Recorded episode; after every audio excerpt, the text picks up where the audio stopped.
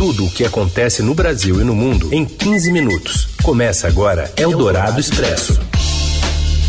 Eldorado Expresso no ar, atualizando para vocês notícias no meio do seu dia, muitas vezes na hora do seu almoço, um cardápio aqui para você ficar bem informado ao longo desta quinta-feira. Eu sou a Carolina Ercolim, comigo Raíssen Abac. Tudo bem, Raíssen? Tudo bem, Carol. Boa tarde para você e para os nossos ouvintes que estão com a gente no FM 107,3 da Eldorado, também no aplicativo e no site radioeldorado.com.br. E um alô para quem nos ouve em podcast em qualquer horário. Vamos aos destaques então desta quinta, 26 de maio.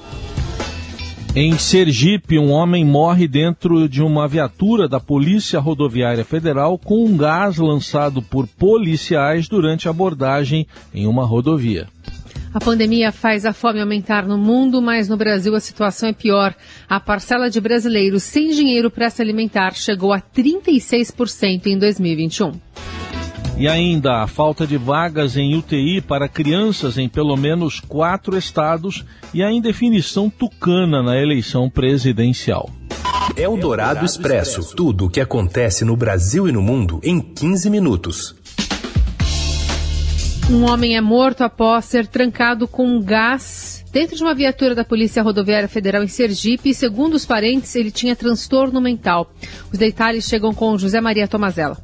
Um homem morreu após ser tancado no porta-malas de uma viatura da Polícia Rodoviária Federal e aspirar um gás lançado pelos policiais em Ubaúba, no sul do Sergipe. A vítima, Genivaldo de Jesus Santos, de 38 anos, foi abordada na tarde de quarta-feira, imobilizada e colocada no interior do compartimento da viatura. Em seguida, segundo testemunhas, os policiais lançaram um gás sobre a vítima e trancaram o porta-malas. Segundo familiares, o homem sofria de transtornos mentais. Um sobrinho de Genivaldo contou que o tio foi abordado quando pilotava uma moto. Os policiais pediram que ele colocasse as mãos para o alto e durante a revista o questionaram sobre algumas cartelas de comprimidos achadas em seu bolso. Segundo o sobrinho, o tio tomava medicamentos para esquizofrenia. Genivaldo ficou nervoso e tentou reagir, mas os policiais fizeram uso de spray de pimenta e o colocaram no porta-malas do camburão. Foi nesse momento que os agentes lançaram outro tipo de gás contra o homem que já já estava trancado. Ele foi levado para a delegacia da Polícia Civil, onde chegou desmaiado, e foi transferido para um hospital que constatou a morte.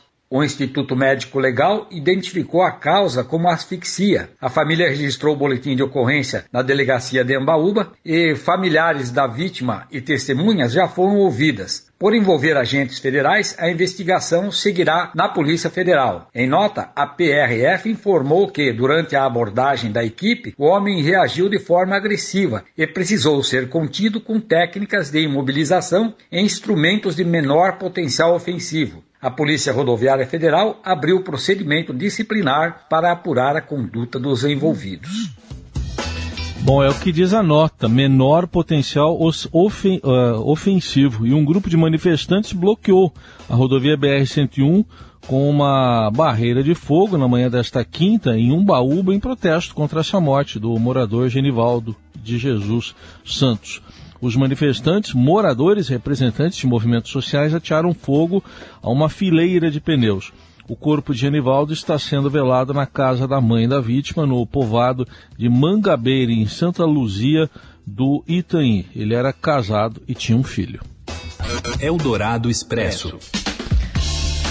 Enquanto isso, a Polícia Civil do Rio informou hoje que o número de mortos na operação da Vila Cruzeiro na última terça é de 23 em vez de 26. O Instituto Médico Legal explicou que três dos 26 mortos atribuídos à operação vieram, na verdade, de um confronto entre traficantes rivais no Morro do Juramento.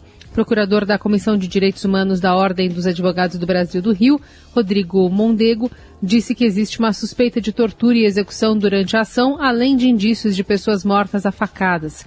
Representantes da OAB e da Defensoria Pública estiveram na região do confronto. Relembrando, na terça-feira, a Polícia Militar do Rio e a Polícia Rodoviária Federal deflagraram a operação na Vila Cruzeiro para prender chefes do Comando Vermelho suspeitos vindos de outros estados que estariam escondidos no lugar. Segundo o comando da PM, a operação estava sendo planejada havia meses, mas foi deflagrada de modo emergencial para impedir uma suposta migração para Rocinha. Foram mais de 12 horas de tiroteio na região. Entre os mortos está a manicure Gabriele Ferreira da Cunha, que foi atingida na porta de casa, na favela da Chatuba, vizinha à Vila Cruzeiro. A ação é considerada uma das mais letais da história do Rio de Janeiro, atrás somente da ação no Jacarezinho, de maio do ano passado, que resultou em 28 mortes. Em fevereiro deste ano, outra operação conjunta da PM e da PRF na Vila Cruzeiro deixou pelo menos oito mortos. Eldorado Expresso.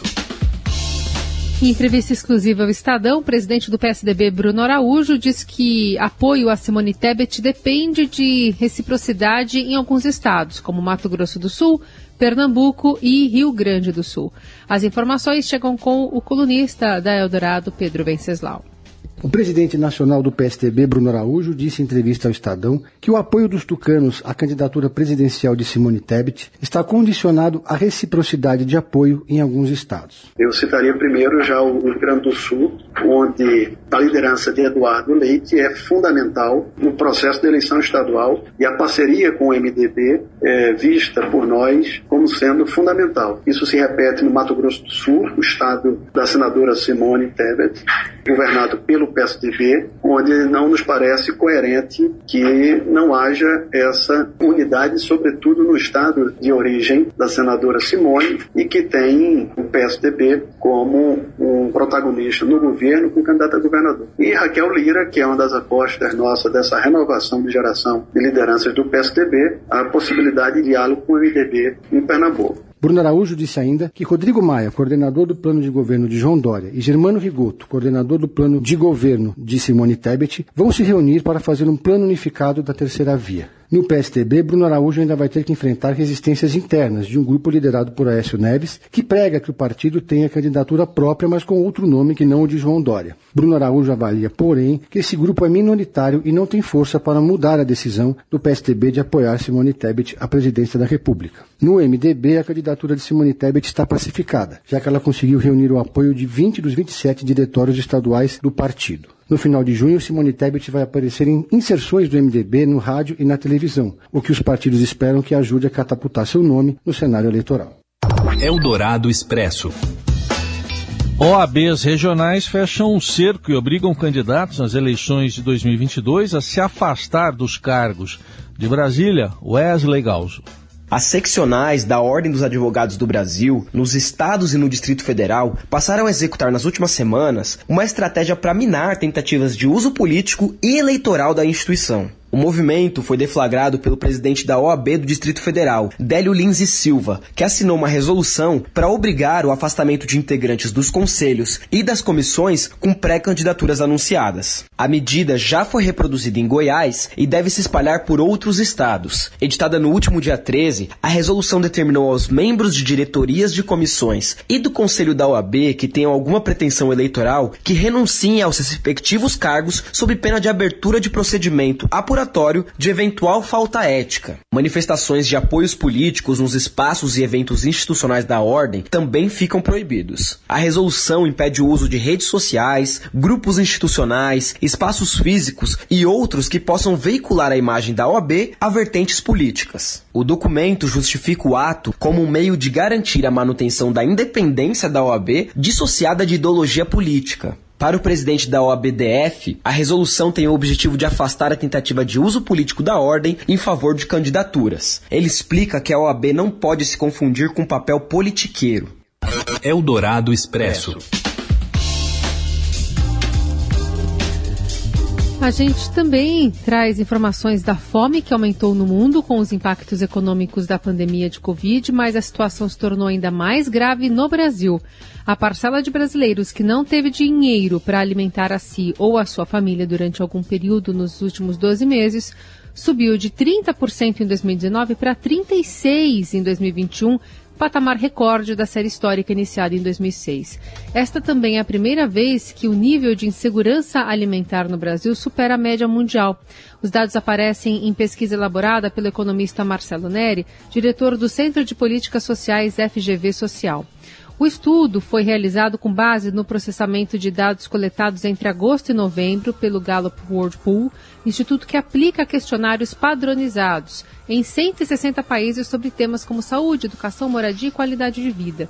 E considerando a média de 120 países, a insegurança alimentar aumentou um ponto e meio no mundo contra seis pontos percentuais no Brasil, ou seja, a piora do risco da fome aqui foi quatro vezes maior. Em entrevista à Rádio Dourado, o economista Marcelo Neri disse que a piora já vinha ocorrendo desde 2014 e se agravou durante a pandemia, puxada principalmente por mulheres e pelos mais pobres.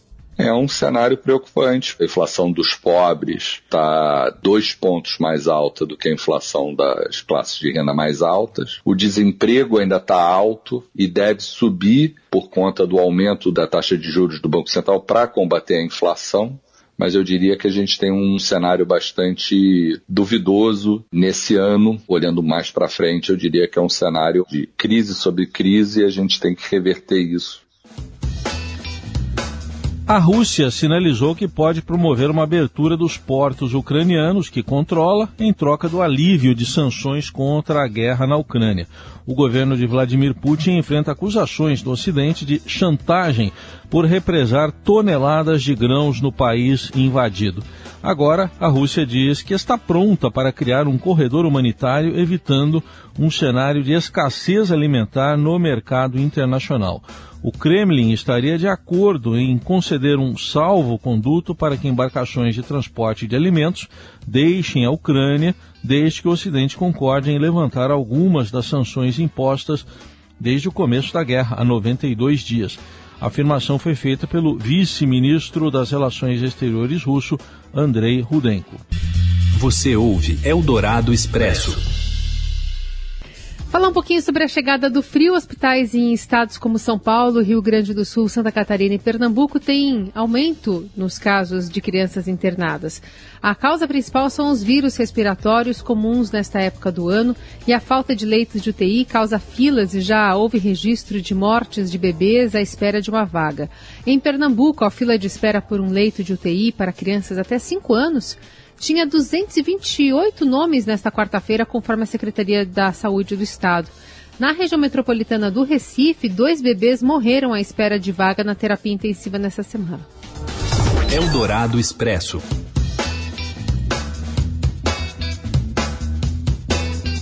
Menos de 4% das empresas do Ibovespa têm mulheres CEOs ou à frente do conselho. Essa é a primeira de uma série de reportagens do Estadão chamada Degrau Quebrado sobre a participação de mulheres nos negócios do Brasil. A Luciana Dinievich, que é responsável pela apuração, traz as informações para a gente.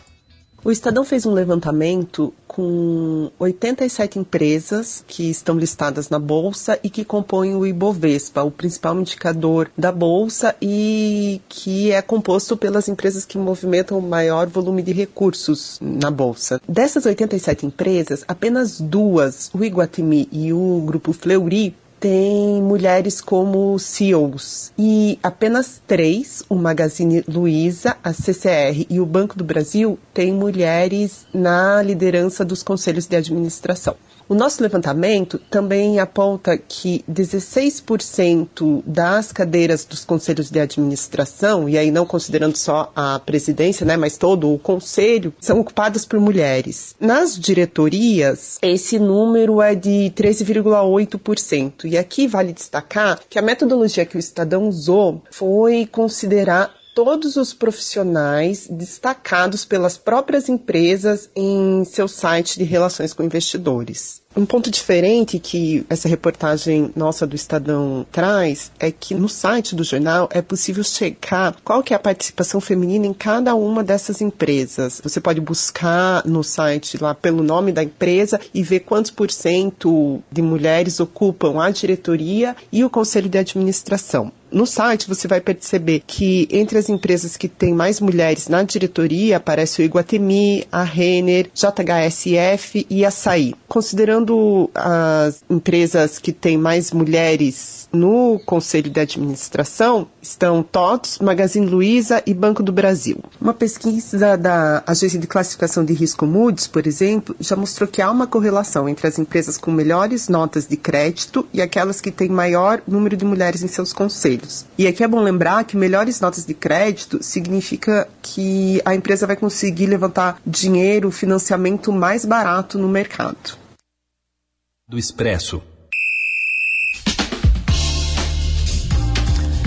Semana que vem tem dois amistosos da seleção brasileira masculina de futebol para a Copa do Mundo do Catar, não é isso, Robson Morelli?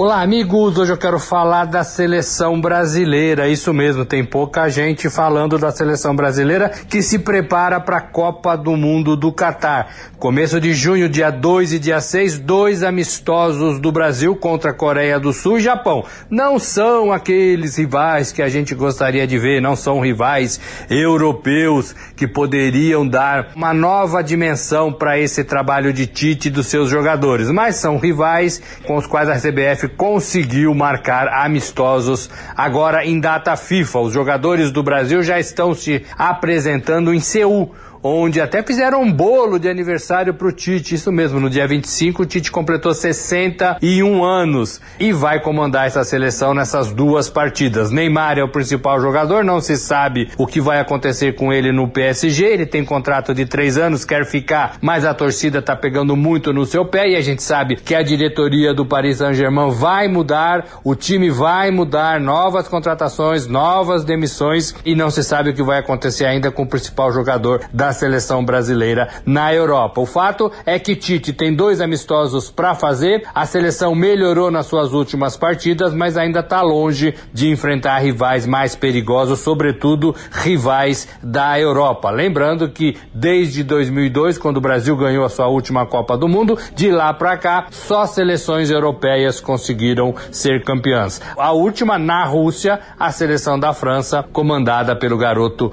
Mbappé. É isso, gente. Falei falei, um abraço a todos, valeu! Ponto final no Eldorado Expresso desta quinta-feira. Amanhã a gente está de volta. Combinado, Heisen? Combinado, amanhã de volta no Eldorado Expresso e mais cedo no Jornal Eldorado. Tá tudo combinado. Tchau. Você ouviu Eldorado Expresso tudo o que acontece no Brasil e no mundo em 15 minutos.